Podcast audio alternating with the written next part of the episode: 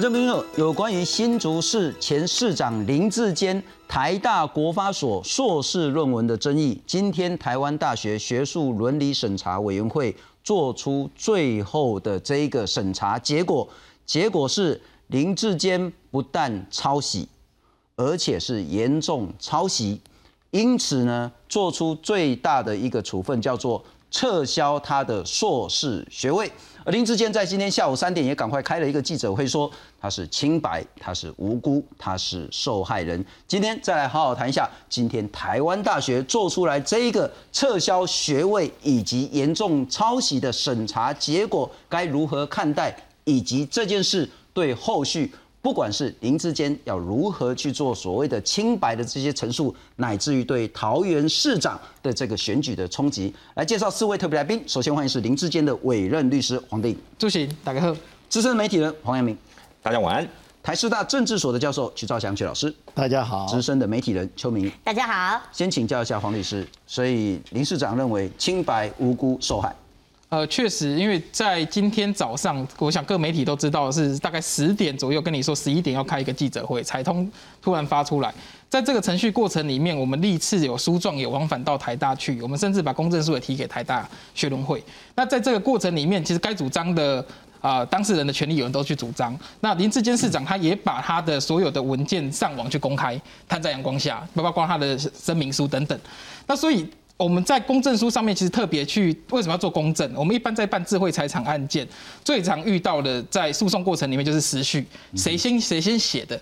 所以我们把二呃二零一六年二月一号这一个公，等于是这封 email 里面所附的这个论文档，目前被台大指控抄袭，主要的第一第一章的那个三四五，那一个部分被指控抄袭的，我们去把它做公证下下来。不过黄律师，我打个岔了哈，我们等一下会花很多时间就实质内容的这一些所谓的正义的审查的问题，以及程序正义的部分再多请教你。因此，当林志坚坚称自己是清白无辜受害的话，台大今天做出这样子一个审查结果，所以林志坚要对教育部提出申诉。我想行政救济是一个方法，就是说我们还没收到处分书，看完处分书之后，律师团会去研议可以的救济方法。行政诉讼或者是呃诉愿，这当然是一个救济的方法。这个后面收到处分书之后，律师团会再来评估。可我要讲的是说，为什么他有突袭感？今天早上突然的这个记者会，我们前面还在发信说我们应该要去，我们要去，我们要去到到会陈述。那呃，过程里面从上礼拜四、礼拜，我们都陆续有信件进去台大学农会，都没有回应。突然就来一个一个说啊，那我现在就做决定。那做这个决定，其实我要这样子讲，就结果而言，被撤销学位其实不意外了。因为前面我们在讲说为什么要申请苏宏达回避，他一自觉不回避的时候，我们大概跟当事人在做风险评估，也就会告诉他说。这样的一个结果很有可能，因为当时的苏宏达还没有接触到相关捐赠资料，他新政已经被污染了嘛，他已经对媒体联合报的头条就跟你讲说，这个就是丑闻，还没接触到捐赠资料，新政被污染。我们一般在诉讼上面的处理是说，啊，审判长如果一开始就说，我看你脸就是坏人，我们一定申请他回避。在法院的程序是怎么做？我申请他回避的时候是隔壁庭来做审理。我们等一下再来好好谈一下。所以那个包括黄律师、包括林志坚都认为说这个是极为不公平的一个应该是这样讲，所以会继续走下去。结果不意外，但是程序确实认为被突袭，因为突然就说出了结那杨明，我请教你，这整个林志坚的台大国发所的硕士论文涉嫌抄袭这件事，是您第一时间不能讲踢爆了哈，报道出来的。今天的审查结果，台大也给你了一个回函，你如何看待？对，呃，这个是今天下午三点多，我就收到了这个所谓台大用快捷邮件寄到这个我的这个留下的住址哦，那所以他就寄过来告诉我这个审定的结果，十一点到记开记者会到下午三点，我觉得这个效率算非常快了。那因为包括像国图的这个也已经把这个林志坚的论文下架了，所以呃，我想这个程序哦，第一个。呃，我我我我比较好奇的，我自己也吓一跳。其实今天这个一一大早，我收到同业传来的讯息说，哦，今天有个记者会，我还想说会不会是程序性的说明，然后呢，没想到啊，就已经把一个结果审定的结果把它说明出来。但是呢，呃，我必须要讲哦。这个审定委员会，它是依照这个台大相关的办法，而这个办法里面规定哦，它如果要有一个结结论，要三分之二的这个委员出席，出席委员的三分之二同意，才能够做出这样的决议。好，再来是它审定报告出来，不是今天它今天很明显，你可以看到今天台大记者会不是只有苏宏达院长，他还有教务长，教务长特别强调，依照这个办法的规定，他们是教务教务处。已经看过了这个审定报告书，并且检视了两本的论文，认为他们这个审定报告书的建议是台大的校方认可的，才去做出撤销这个硕士论文的结论。所以这个已经是第二环了，就是说从审定审定完毕到教务处也核定，所以这不是绝对不是说审定委员会今天才突袭，等于说这个程序有审定程序最快。可能在上礼拜，甚至呃上个礼拜就已经结束，就已经告一段落。所以呃，我认为说，其实像黄律师说，呃，今天凌晨发的这封信，说要去这个，不管说要不要去参与这样的一个呃说明哦，那我我我是觉得这个也许就是一个所谓呃，我们也不意外啦，就是说，因为对于呃黄律师他们一开始。就认为这个审定委员会不公平嘛？那势必后面一定会有相关的诉愿诉讼，这都要尊重当事人，因为并这个权益是林志坚的。是，不过我们还要回到最重要的啊，为什么台大的伦理学术伦理审查委员会会认定林志坚抄袭，而且是严重的抄袭，然后做出撤销硕士学位的这样处分？来看看，余生并无抄袭，而是。林生抄袭余生的硕士论文，认定民进党桃园市长参选人林志坚的硕士论文涉嫌抄袭，台大召开记者会说明并核定撤销。根据本校的博硕士学位论文违反学术伦理，核定撤销林生的硕士论文。对对对对对。林志坚的论文争议，台大在七月份接获检举之后，组成审定委员会。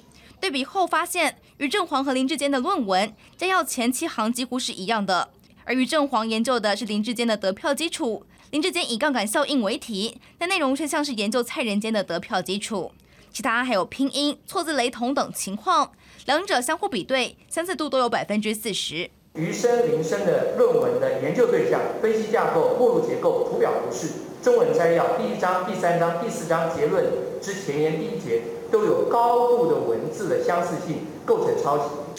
苏宏达也指出，论文比较晚发表的人，如果沿用比较早发表的人而没有引注，如果无相反证据，就会认定发表在后的人抄袭前者论文。认定于正煌先生之论文并无抄袭之情事，对此深表欣慰。网络上对于正煌先生名誉构成诽谤提出所谓的妨碍名誉的告诉，这个论文本身有没有侵害著作权的部分？考虑对这个林志坚先生提出来所谓的侵害著作权的一个告诉或者自诉。那假设是说林志坚先生有对台大这边要提出所谓的行政赠送的时候，那也许我们这边会以一个利害关系人身份来参与诉讼。事件中的另外一位当事人于正煌，金融律师来做出回应，认为清白已经被证实。后续会对于遭受到诽谤，还有违反著作权的不实指控等情况来提出告诉。记者林志坚、王新忠可以报道。好，曲老师，我们先来看看这件事情，然后台大如何做出这么严厉的一个处分？理由是台大伦理学术伦理审查委员会呢，他们透过电脑软体比对，两个人超过百分之四十在论文的部分是重叠的，那包括他的论文摘要，林志坚全文有七行。跟余正煌的十行里面前七行几乎是一模一样，而第四章结论的前言跟第一节呢全部高度相似，两个人高度重叠的十五个地方来比对呢，有八个地方相似度跟重叠已经超过了合理的范围。那在分析工具章节中呢，因为他们都是做统计的嘛，哈，那个叫做二元胜算对数呃回归分析。那讲是说呢，因为对照组呢，它不应该会有一个呃所谓的零的这个参数，但是于正煌写了零，那结果呢，林之间的论文也写了一个零，那因此呢，这部分呢，他认为说呢，应该是于正煌写错，但林志坚跟着抄，好，这是所谓的那个雷同度高的部分。我们再来看看其他的这些部分。那台大的学术伦理审查委员会说，两份论文高度重叠，如果你没有办法提出相反的证据的话，那么国际的铁则就是后面抄前面的，总不可能前面抄后面的嘛，哈，除非你有有力相反的证据，如果没有的话，一定是后面抄前面。而于正煌论文摘要最早出现，而且提出不同版本是在一六年七月的口试版，林志坚呢是一七年一月。差了大概半年，两个人论文里面呢，英文在二元胜算对数回归分析中呢都拼错了，然后呢，还有图表写出零的这个参数，这个也不应该出现。但于正煌可以解释为什么会出错。那林志坚因为后来没有去，所以那那个审查委员也不不采用他的一些说法。那因此呢，包括林林志坚把于的硕士论文列为参考文件。换句话说，林志坚有看过于正煌的硕士论文。如果看过，怎么最后出来的还是这么高度的相似，而且连错误的地方都一样？表示林志坚写论文已经取得于正煌的论文加以阅读。那我们来看看其他的部分。林志坚在这一个月一直坚持说，raw data 是我的，民调是我的，原创是我的，怎么会搞成变成是我抄于正煌呢？那台大认为说，林志坚提出证据说，二零一六年二月一号呢，他的老师陈明通呢寄给他的助理电子邮件附件等等，但委员会认为说，文稿也没有显示修订的符号。林志坚跟陈明通都没有去说明，而这项资料很难认定说这个文稿就是林志坚所亲自写的，也没有办法去解答到底是谁抄谁。而且一个很重要的论述了，提供民调资料这个 raw data 是一回事，拿 raw data 来写出论文是另外一回事。谁提供民原始的民调资料，不代表整份论文原创就归属于谁。是。那这个是呃学术审查委员会一个很重要的逻辑，就是说，好，我不争执民调资料是你林志坚的，但最后是于正煌写出来，那结果你比人家晚半年，你的论文跟他高度相似，因此学术伦理审查委员会说是你林志坚抄于正煌。就一个学者来讲，你认认同吗？呃，我想呃应该这样讲，我们先来看一下法律是怎么规定的啊。其实这个这一次这个争议，台大的部分他所本的。是学位授予法第十七条的第一第一项啊第二款，它是根据这个来的。它是呃法律条文是这样的规定的：学校授予之学位有下列情形之一者，应予撤销。嗯哼啊，并公告注销其已颁给之学位证书。有违反其他法令规定者，并依相关法令规定处理。其中第二款规定，论文作品。成就证明、书面报告、技术报告或专业实务报告有造假、变造、抄袭、由他人代写或其他舞弊情事啊，这个是今天台大在处理这件案子的时候，它的法律的法律的依据。OK，根据这个依据，然后再根据法呃台大就刚刚他们的教务长有讲，根据台大的。内部的规范的规定，他按照他们的的 SOP 来做，就是成立这个学术审查委员会啊。那当然，现在我们到现在为止，新闻媒体也没看到报道，就是这个审查报告的内容到底是怎么写的。但是这个审查委员会不是一个一人组织，它是一个会议形态。然后他把这两本论文做过完全的比对了啊。刚刚才这个呃，信聪也有谈到说，大概他们的的重叠度。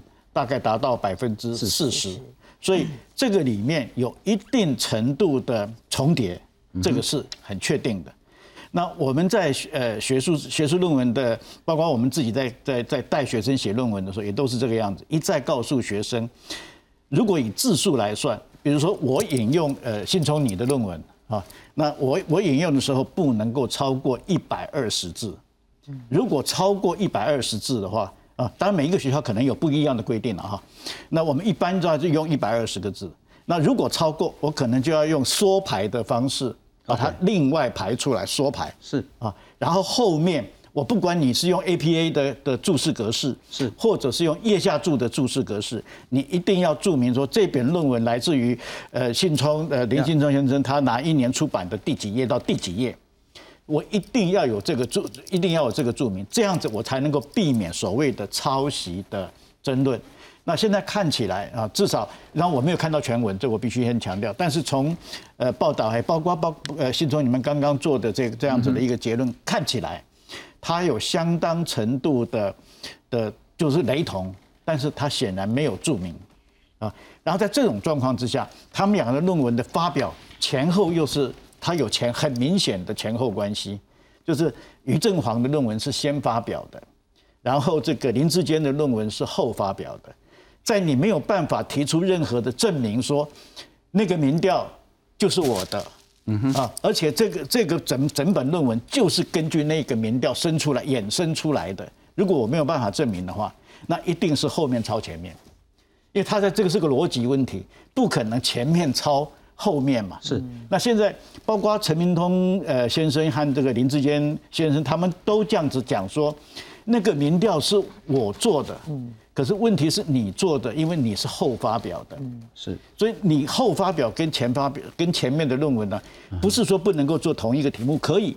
但是后面这个你一定要在你的论文的相当的章节，特别我们在做论文就是文献探讨，嗯哼，我要把前面的那个论文的重点描述一下，然后他的发现是什么啊？他的问题是什么？那因因因为他这某一些问题没有解决，所以我后面这个论文呢是要去解释这个问题，因为这个问题前面那个人你没做嘛。或者你做的不完整。等一下，我要请教曲老师了，因为就林志坚的说法是，他在一六年的时候就跟他的指导老师陈明通有一些信件的往来。那那时候他就有一个比较那个不是那么完整，但是已经有基本架构的东西出来。那这部分，因为今天凌晨的时候呢，林志坚方面才说，哎，我要去你那个学术审查委员会，我要去那个说明，但最后没有去。那也许就林志坚阵营讲说，所以这个在程序上是并不够完备，没有让林志坚把所谓的相反的证据举出来。不过我要先请教一下明玉了哈，这件事在台大做出呃台大那部分的最后审查结果公布之后，事情到一段落了吗？真相出来了吗？当然没有啊，呃，首先啦，这我觉得这件事情已经演变成政治效应了啦，而且这个就是已经变成这个信者恒信，不信者恒不信啦。你可能绿营的就相信，蓝营的就不相信，类似像这样，或者蓝营的不相信，绿营的相信是这样哈。那回过头来啊，就是说。呃，我认为说今天最大的还有一个争议点啦，哈，就是说管中敏，我认为他出来太快了哈，因为今天是学术审查委员会，照理说你就是呃，你包括这个苏宏达出来，因为他是召集人嘛，他出来就可以了，那你再加一个学务长出来背书，这样也可以了。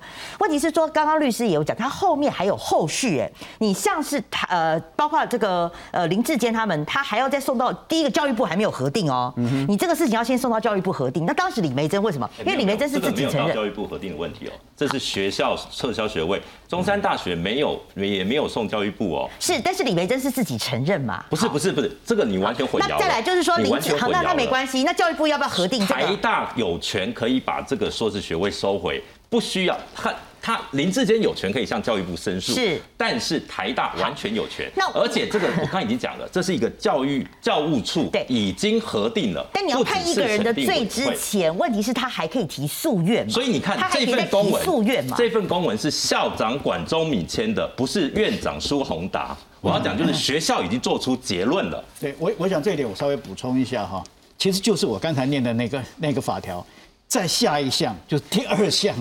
他就是在处理这个事情。他说，该管学校的主管机关发现学校就前四项之处理有违法等等等等，他就可以做做做救济。换句话讲，的确不用报教育部。这个因为这个学学位是台大授出去的，嗯哼，我授出去的，我现在发觉有问题。我要把它收回。不过这个其实不是那么重要，就是说是教育部，台大不需要报教育部，但林志坚可以对教育部提申诉。是是啊。那之后教育部可能如果台大要处理的话呢，就是必须要在也许做一些程序上。但我想请教你，刚刚讲说，嗯，今天这个审查结果叫做信者恒信，不信者恒不信。对，蓝的就信，绿的就不信，是这样吗？哦，就是以现在的政治，因为你可以看到，就是说，呃，包括林志坚的留言呐、留言板啊，或者是说有一些呃媒体下面的一些留言板，你可以看得出来，就非常非常的两极化了哈。那蓝营呢就会说，哦，台大哦，但我也看到不少对对对，就是什么伸张公公理正义啦，哦，台大好棒棒，你捍卫学术教育。那这个绿营的部分就说啊，台大已经被玷污了啊，管中敏啊，什么变打手，你就可以看到这个整个评价是非常非常的两极我确实看到有一些原本他在政治市场是比较偏绿的人。他其实是认为这件事台大比较站得住脚。哦。对，那没有，我的意思是说，如果说你这个两边的基本盘的话是没有差，那你讲的那个可能就是中间选民他这观感的部分还有差。所以我认为说，就是你看嘛，这件事情就是如果没有选举的话，怎么会引申出这件事情？所以我觉得这件事情不管绿营的攻防会怎么样啦，反正这个事情就是已经变成信者恒信。好，我们刚刚看到那是台大部分去如何举证论述及审查林志坚的硕士论文，确实是抄袭，而且是严重抄袭，因此要追回他的硕士的学位。但林志坚如何看待？如何回？来看看，呃，我觉得我非常的无辜哦，我实在是一个受害者哦。记者会一开头就喊冤，论文风暴遭台大撤销硕士学位，林志坚亲上火线，对台大的决定无法接受，并澄清不出席学论会的说明，是因为台大社科院院长苏宏达对他未审先判。但和幕僚和律师讨论后，九号清晨零点三十分，已经透过律师向台大学论会发出电子邮件，说明愿意在本周四或五前往说明。不料台大却在几个小时后召开记者会。当然有被突袭的感觉，因为他。先交了论文，我晚交了论文，就说我抄袭他。为何我们提供了物证，提供了人证，哦都没有办法得到台大学人会的一个呃采纳？我也很期待哦，这个台大学人会应该要把这一件事情说明清楚。林志坚记者会上强调，这件事对他参选没有影响，却是对人格的抹杀，会捍卫清白到底。至于林正煌将对林志坚提告侵害著作权，林志坚无奈解释，如果没有他给于正煌相关研究资料，就没有现在这些问题。主要雷同的地方出现在第一章里面第三节哦，国字的三四五，就是在我们公正的。呃，二零一六年二月一号的这个初稿里面，所以如果没有陈明通把这一个初稿提供给了于先生，这两本论文就不会有在这里头的雷同。本届民进党主席的总统蔡英文对林志坚被认定论文抄袭没有回应。至于林志坚未来是否会申诉或提告，委任律师黄定颖表示，将等收到处分书后再做讨论。面对民进党内人传出建议换人参选桃园市长的说法，基源总干事郑运鹏重申，同志受到委屈，应该要给予协助的态度，不愿多做评论。九张雄、谢奇文、王维雄综合报道。好，我们接下来把讨论焦点聚集在所谓的论文抄袭的实质的问题，以及审查的程序正义问题这两个焦点上。不过，我先请教一下杨明兄了哈。我们来看看林志坚在刚刚怎么说。他说：“我是受害者。”八号的时候，其实就是昨天了哈。昨天应该是深夜了，透过律师，就是黄律师寄信给台大，说他愿意在十一号或十二号。到台大的学术伦理审查会去说明，结果今天一大早就开记者会了，有被突袭的感觉。林志坚说他非常的无辜，他是受害者，他是善意提供资料的人，他研究的论文是自己的选举，没有人会比他更了解那一场选举。而于先生就于正煌的论文呢，是以我林志坚为主题。啊，他是研究我怎么变成是我要去抄袭他，这个道理没有。然后呢，民调是我提供的，如果没有民调，于正煌如何完成论文？我们来看看另外他的说法。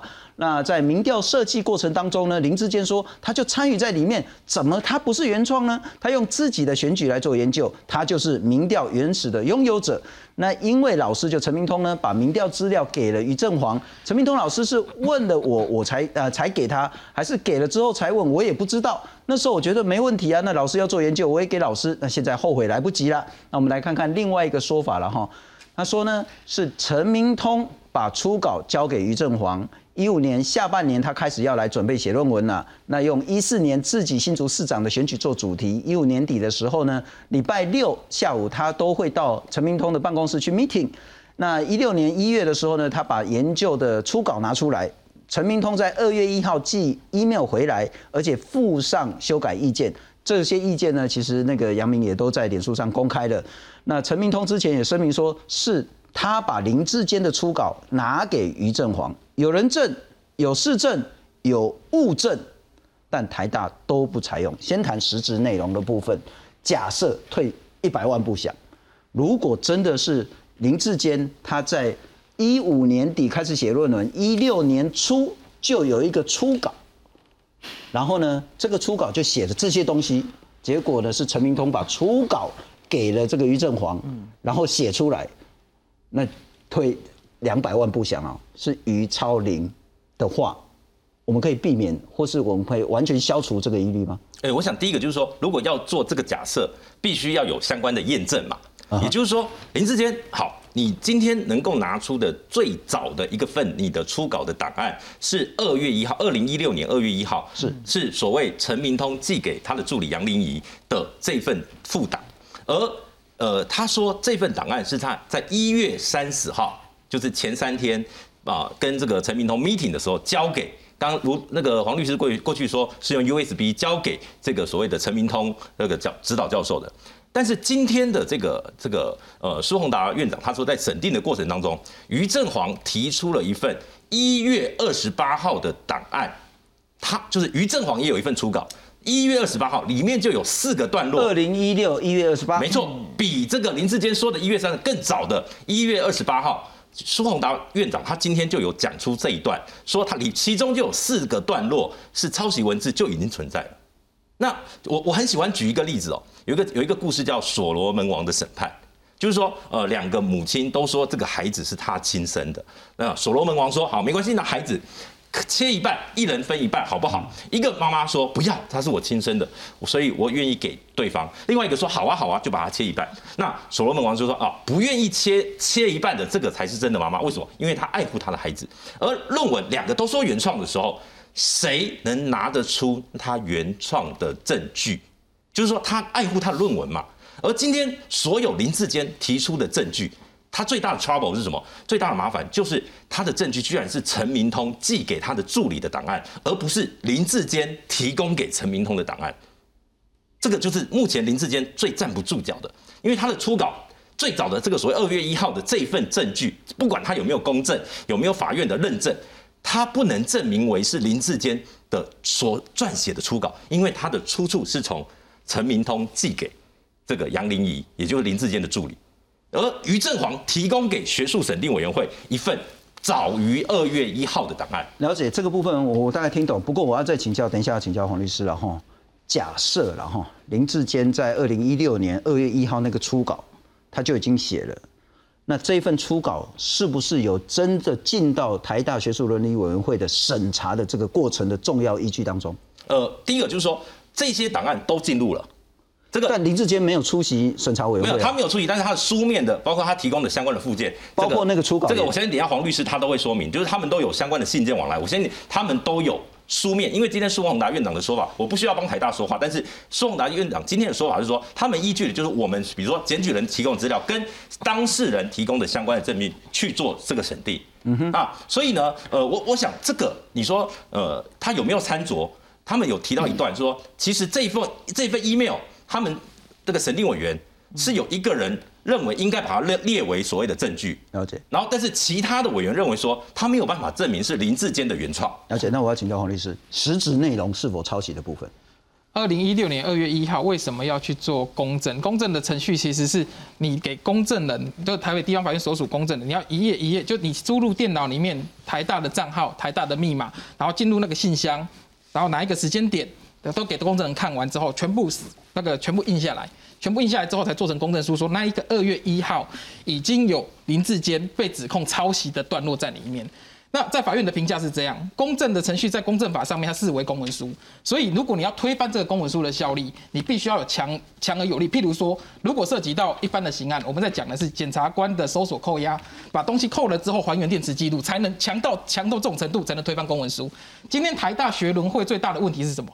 公证法上面，我我今天出示一个司法院的官网上面所讲的，公证的效力，它的是证明力是非常坚固的，在法院它是受其拘束的。我说为什么苏宏达比法院大？为什么？因为他在这边说啊，那个公证哈，我不承认他的证据力，这个是法院都会承认他的证据力，只有苏宏达，所以里面有一个委员，我不知道是哪一个委员，他认为说这个应该把它采纳成证据，其他的多数意见不支持，苏宏达们不支持，这个以后到法院里面去，我们在过去智慧财产的案件，我今天还出示一个我之前打赢的官司。在智慧财产案件里面，时序的证明是重点的攻防。我为什么可以逆转那个案件？是因为时序上面的证明。公证为什么要做？我们在证据保全上面巩固那个时间点，二零一六年的二月一号已经出现在林志坚的论文里面、初稿里面。除非有其他的证据可以突破，台大学轮会它其实不是用一般的我们的一般的证据法则在做突破，它是说啊我就不采。所以我前面在讲台大学轮会其实会这样子的开闸，结果我不并不意外。前面的苏宏达的未审先判，其实为什么要申请回避？这申请回避，他不回避，他一自觉不回避的时候，我大概心里有底，他一定会用所谓的论文谁先发表。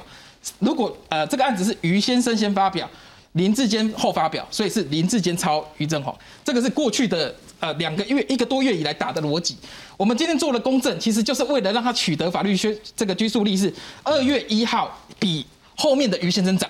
那这个部分他完全不采的情况之下，其实不符合法律行政程序法第九条我跟你说。我们先撇开所谓的那个发表的前后，我们也许顺着林志坚的逻辑说，二零一六年二月一号陈明通回来的这一封 email 时候呢，林志坚已经有一个比较粗的这个草稿出个架构。那我想问的是，它不是架构，其实它是论文的初稿。那我想问，最后最后发表的那个硕士论文是有四十趴的高度重叠。嗯。如果林志坚可以证明，二零一六年二月一号他所写的那个基本的这些所谓的比较粗的这些稿件文字呢，就已经有这四十趴的重叠的话，我觉得很多人可以被说服。但事是这样吗？我的意思说，现在不管是什么那个多米尼克藤啊，准硕士啊，或者是说刚那个参数是零啊，这些难道全部都已经出现在二零一六年二月一号林志坚的初稿了吗？我要讲一下哈，就是说现在被讲四十趴哈，包括那个问卷资料，包括统计数，这个民调是谁做的？其实是林志坚竞选总部的民调。你把那个表格全部文字都放进去，里面跑才会跑出四十趴。如果那些表格就是固定的数据内容、固定的民调的问卷，那个没有进去跑的话，不会是四十趴。他主要当时被指控内容，我想杨明兄很清楚，在第一章的那个三四五看起来就一样。他就是被指控那一个部分，所以为什么我们要去公证？其实杨明兄点出那个部分也是必须要去公证的很重要的地方嘛。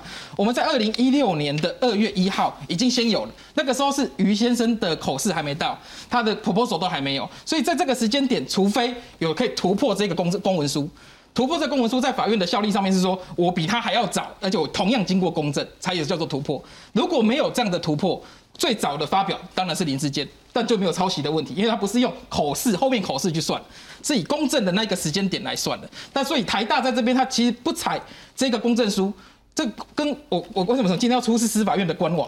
公证的效力是连法院都都都承认这样的一个证明证据力的。今天台大只是轻轻描淡写说我不采他的证据，哇，真的比法院还大。而且不好意思，不好意思，我补充一下啦，就是说公证的这些证据哦，它只是证明它是真的。说什么叫真的？就是他是陈明通教授，他操作给公证人看，说哦，这个这个信件哦，真的在我的信箱里面，而这个档案是属实的。所以呢，他只能说我可以拿来提交去做证据。这件事情，公证人说没有错，这是二零一六年二月一号的这个信件。我我应该是我问的不够清楚了哈。我想问的是说，如果林志坚可以举出证据，二零一六年二月一号之前。他就已经把这一些我们现在看到的什么多米尼克藤啊，什么零的这个参数啦，什么准硕士那个错字啊等等的，就已经出现在二零一六年二月一号他的初稿。而这个初稿，我退三百万步哦，我没有讲是于正煌抄的了哈，是把这个初稿给了于正煌，所以于正煌后来是依据这个东西产生他的硕士论文，才有林志坚的硕士论文。那么我某种程度可以接受林志坚的硕士论文是原创的，但如果不行的话，你又如何说服大家说最后连错字都是一模一样，而是前面抄后面？我先讲一下，就是说，因为这一次哦，其实我也是看了这个台大的这个审定说明会哦，它不只是这个所谓我们之前争执的那前几页啊。现在他们是认定，包括结论的前言第一节以及摘要。摘要当然我们之前也说过，摘要不会是在论文初稿的时候就写的。这这就是我最大的疑问。对，所以所以今天即便你二月一号列为采为采纳为证据。基本上也没有办法去掩盖所谓抄袭的事实，所以这个这个部分，我认为哦，就是说，呃，黄律师当然很希望能够为他的当事人辩护，我觉得这个我们都很理解。那后续进入司法，不要忘记了，今天于正煌的律师说了一件事情：如果未来打行政诉讼，他们将以利害关系人的身份，也就是说，未来的行政诉讼里面，于正煌的相关市政也会在法庭。对我们来讲，只有一个目的，就是说，到底真相是什么？不要陷害忠良，不要冤枉好人。然后，我还是想问的说。我们可以证明那一点嘛？二零一六年那些错误就早就出现在林志坚的这个所谓的初稿里面吗？有很多的文字错误，包括在讲说准硕士啦，或者是在讲那个多米尼克肯，当时就已经有这样的存在。但其实有一个逻辑很简单，那个问卷是说二零一六年二月就有这些错误在。确实，那个时候的文字初稿有，二月一号就已经存在了。二月一号他们公布的确实有，但是现在问题是于正煌证明他有一个一月二十八号的版本，但是那个没有经过公证哈，在法院上面的评价，他是交给台大审定委员。会这些资料都在里面。而且今天并没有出示于正煌一月二十八号这个版本也有这些错误。有，哎，这就这就是今天台大所说的，它里面有四段内容从台大之所以没有公信力，在于说为什么你对于不同的经过法律程序的东西下评价？为什么今天要做公证？是因为你现在拿出一个说哦这个 email 怎么样，人家会说你 P 图啊。你在公证人面前是没办法 P 图的，是法院的程序这样子把你盖盖盖完章的。所以公证人是负法律效力，是说公文书做成，如果是不实，公务员登载不实是七年重罪。所以它是具有法律效力。今天你台大随便拿一个文件说，哎，你看到什么时候，我哪知道会不会被批图？所以我要这样子讲，法律上之所以要公正，在诉讼上面之所以重要，就是我要把这个东西巩固，证据上巩固是法官会他会接受。那我要再讲再重复一次是说，里面有很多台大目前的指控，他其实他的指控是不附证据的，社会不知道。他跟你说我有个一二八的，那我有个什么时候的，然后有法律上面公正的效力，说那我不采。哎，为什么司法院的官网都跟你说，哎，法院各。级法院都会采的，只有台大学论会不采。我们也希望说台大应该要公开整个审定的这个报告或是调查结果，这跟程序。然后，不过我要请教曲老师，我们刚刚争执这么久，有让你改观，有让你重新思考一些事吗？我应该这样讲了，刚才两位真的，他可能主要是从法律的层面在争嘛哈。那我们从，因为我自己也审过这种案子。啊，我我讲过，上次我在这个节目里面就讲过嘛，对不对？基本上我们我在当所研究所所长的时候，基本上我们处理过一模一样的案子啊。那我们在处理的过程当中，其实我们在追的一件事情就是，这个论文写表表现出来了以后，它的原创者是谁？它最原始的那个，因为我们在学术上最在意的就是那个原创的创发性。那这个是属于谁？现在两位律呃，对，尤其是黄律师所坚持的是，他们去公证的那一份东西是真的，他那个是那个是一个证确实存在的文件，而且是真实的，没有被篡改过的。但是这个是不是代表你是原创？就在我们学术上，我们并不认为这个是代表原创。是呃，我个人在观，当然我因为我没有看过这两本论文全部的内容，我没有看过，这我先要先讲。但是呢，从我们过去处理类似这样子案子，我们的经验里面，我们在处理这种案子的时候，我们会很强调一件事情：谁先发表？后面这个人，后面发表这个人，你可以跟前面做完全一模一样的题目是没有问题的。可是呢，你有没有注明？你有没有说明？啊，就我刚刚，其实我刚才这是第一段发言，是我讲了一半哈。所以你有没有在文献探讨里面把这一段交代清楚？如果都没有，特别是那个文字雷同的部分，你连注释都没有注释的话，这一定是会被认为是抄袭的。尤其是大篇大篇幅的啊，一搞就是三五页、十页、八页，有没有？甚至整节有没有？嗯哼，你跟跟他都是一模一样。这个就不是资料引用了。除了实质内容部分，我们等一下还可以再谈实质内容，也要谈谈程序正义的部分。再来看看今天台大学术伦理委员会为何去认定林志坚抄袭，而且要撤销他的硕士学位。审定委员会调查发现，林生论文构成抄袭的篇幅散布于中文摘要和包括结论在内的各章节。台大作为国内的顶尖学府，自应严格要求硕士论文的写作品质。并遵守学术伦理规范，因此林生硕士论文已达情节重大程度，应予撤销学位。论文研究的描述、分析架构、目录、结构、图表、图示、中文摘要第一章、第三章、第四章、结论之前言第一节，都与发表在前的余文有高度的文字内容相似性，构成抄袭。硕士论文中文摘要是一篇的核心发现，然林生中的论文摘要全文共七行，与抄袭了。余生论文中中文摘要十行的前七行，硕士论文的结论章则是全部论研究的总结报告。林生的论文抄袭余文的第四章结论前言及第一节六段，林生论文引用余生论文上述段落均未改述或注明系来自余生论文。当两份论文高度重叠抄袭时，如无相反之证据，即应认定。发表在后者抄袭发表在前者，这是国际学术的铁则。余生的论文早于林生的论文六个月完成。二，两人论文的中文摘要、结论前言以及结论的第一节，至少有六段文字高度雷同，足以证明林生的硕士论文抄袭余生的硕士论文，而且情节重大。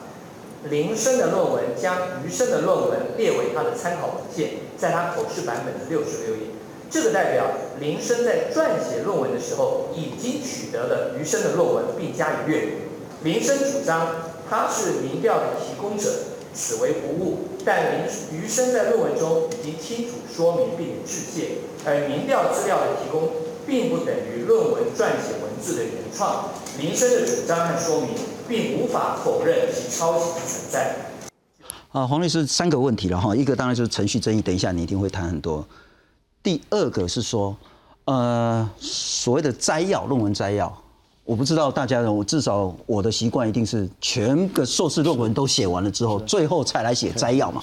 这个一般的写作习惯一定是这样，所以理论上这个摘要应该是在二零一六年，也许是年底之后才写的，哦，因为他是二零一七年才发表硕士论文啊。这是第二个问题，为什么最后那一份摘要跟人家半年前发表的论文摘要？会有那么高度的类似，这是第二个问题。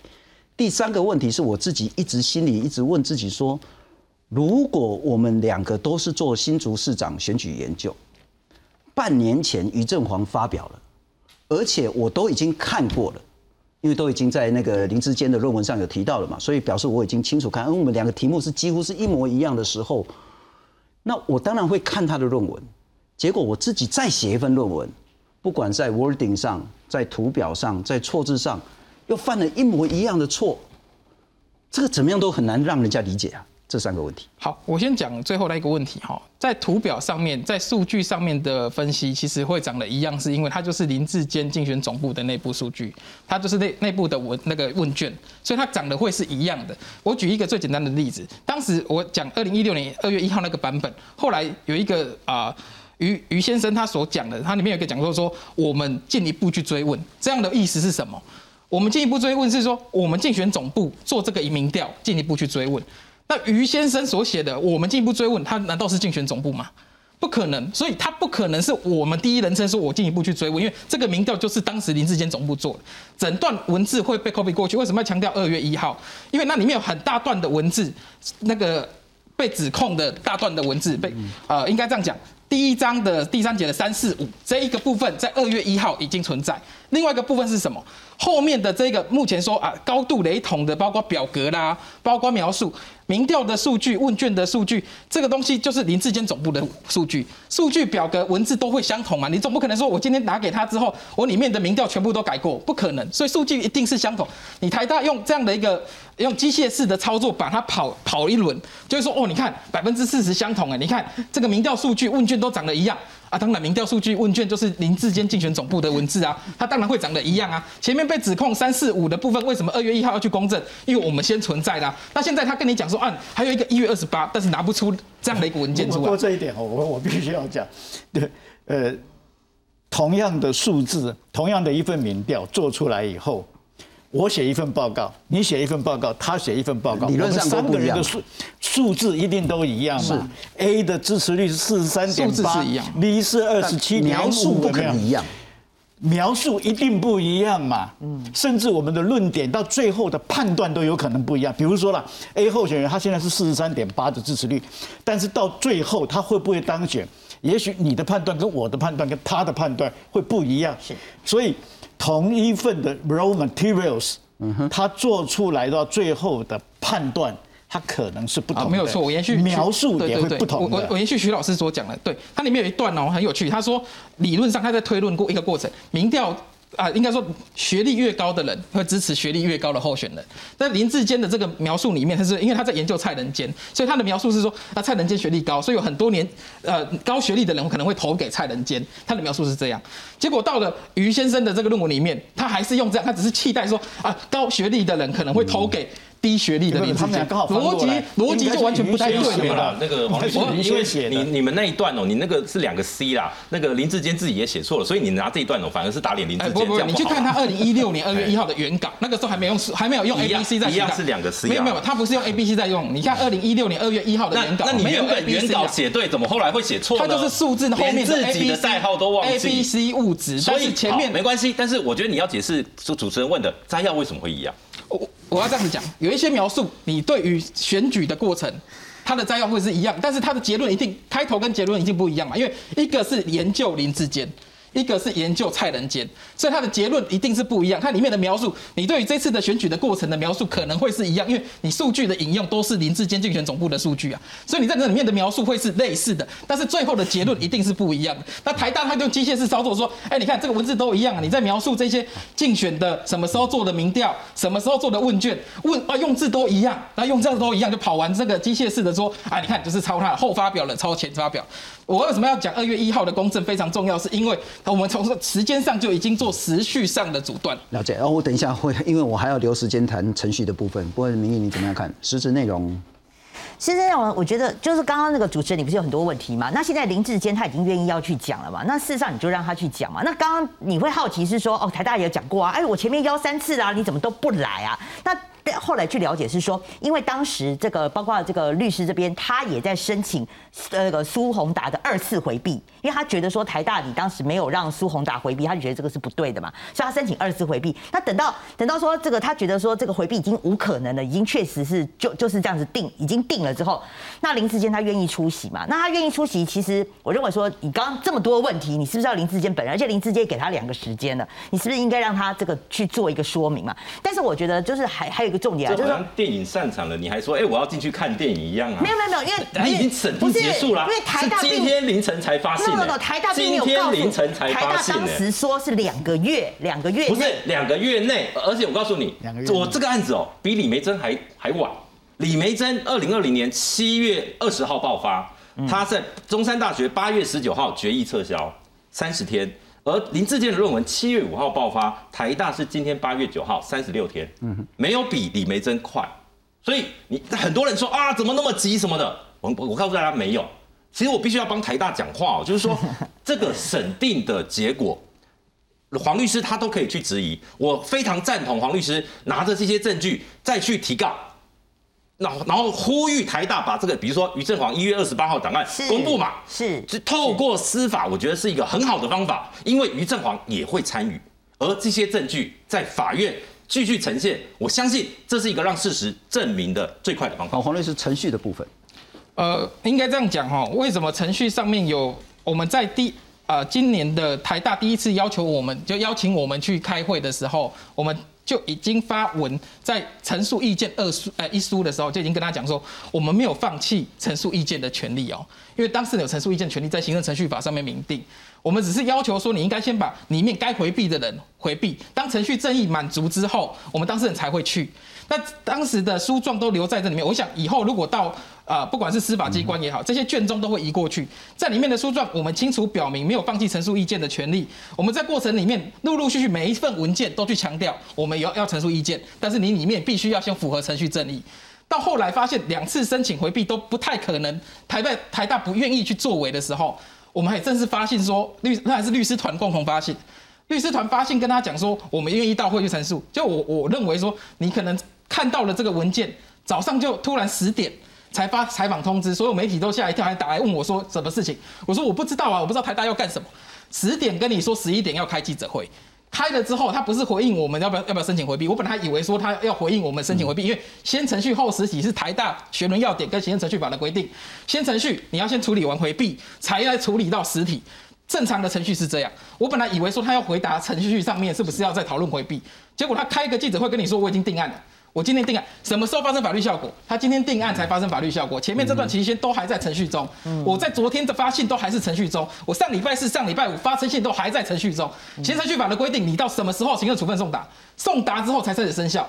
你还没开始生效之前，这个程序里面完全没有正义可言。没有依照依照台大的要点是审定结束才会把结果通知当事人，通知才是行政处分今天才收到这份公文，今天才生效，今天才生效，今天才生效。你前面的程序完全都不理，前面的上礼拜四、礼拜五到这昨天晚上深夜的这个信完全都不理，这个当事人的陈述意见的权利啊，当事人要求程序正义最基本的要求啊，本来你们不是说他不公平吗？对，不是说他。未审先判吗？不是说你们不想去说明吗？不是说这是一个不公平的，这个是要求他依法回避啊，依法回避，这个是法律上面的要求。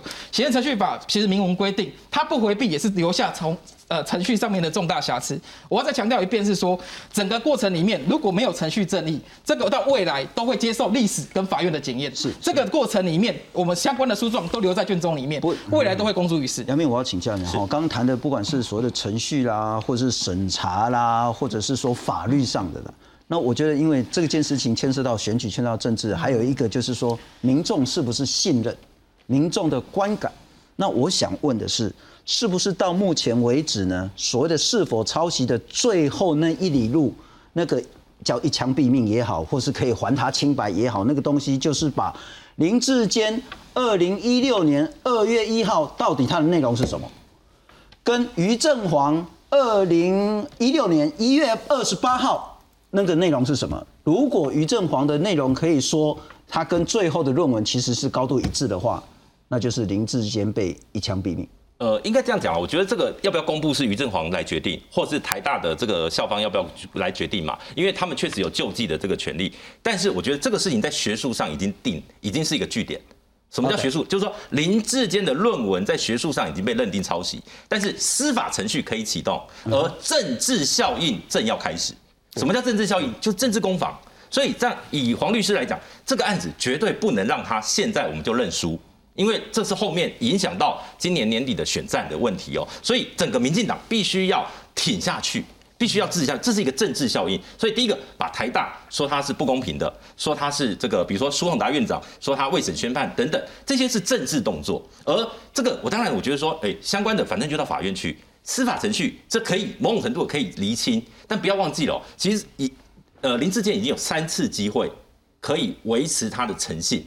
第一次是在七月五号这个案子刚爆发的时候，那个礼拜你都有时间可以说明。第二个机会是什么？是于振煌到了这个委员会里面去发去去说明，并且发了一个声明说他绝对没有抄袭。其实，在那个时间点，林志坚的这个团队他还是坚持他的所谓二月一号的这个版本。而第三个就是这一次了。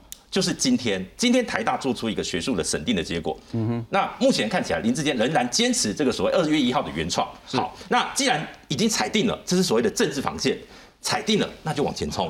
嘿，我就这个绝对不能退让。那小玉跟齐老师，我要同时问你们两个一个问题了哈。今天台大做出这样的一个审查结果出来，蓝的深蓝还是深蓝，深绿还是深绿？中间那些选民呢，是在这件事情还是依然打一个问号，还是那个惊叹号已经出来？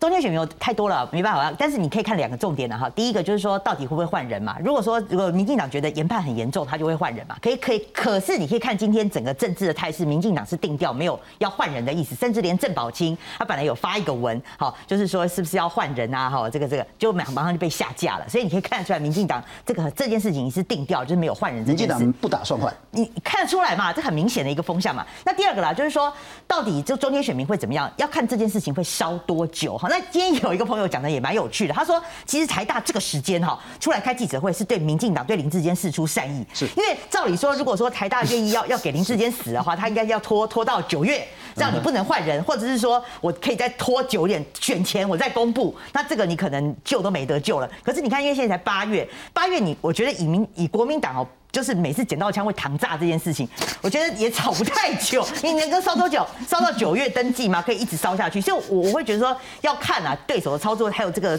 烧多久啦。哈。这件这一这一件事情。老师，这件事会。那最后啦，最后就是说，你看明呃，现在这个林志坚这边是改打陆战，他就是打陆战，他空战已经没有在。比较没有在理会，他就改打什么走走这个公庙啦、基层拜访啊这样子，你可以看出来他的战略是有点改变。对选举会造成重大冲击了。我应该这样讲，呃，我想新聪你应该还记得上一次我受你的邀请来参加这个节目的时候，我那一次就讲了，我说这一件事情啊，在学术上来讲，我们在处理这种案子，其实不能说已经都经常在处理了，但是不是一件很复杂的事。我跟我我刚才前两次的发言的逻辑，跟刚才苏院长的发言的逻辑基本上是完全一样的，所以我们在学术上处理这个案子，呃这一类的案子，基本上是没有那么的复杂。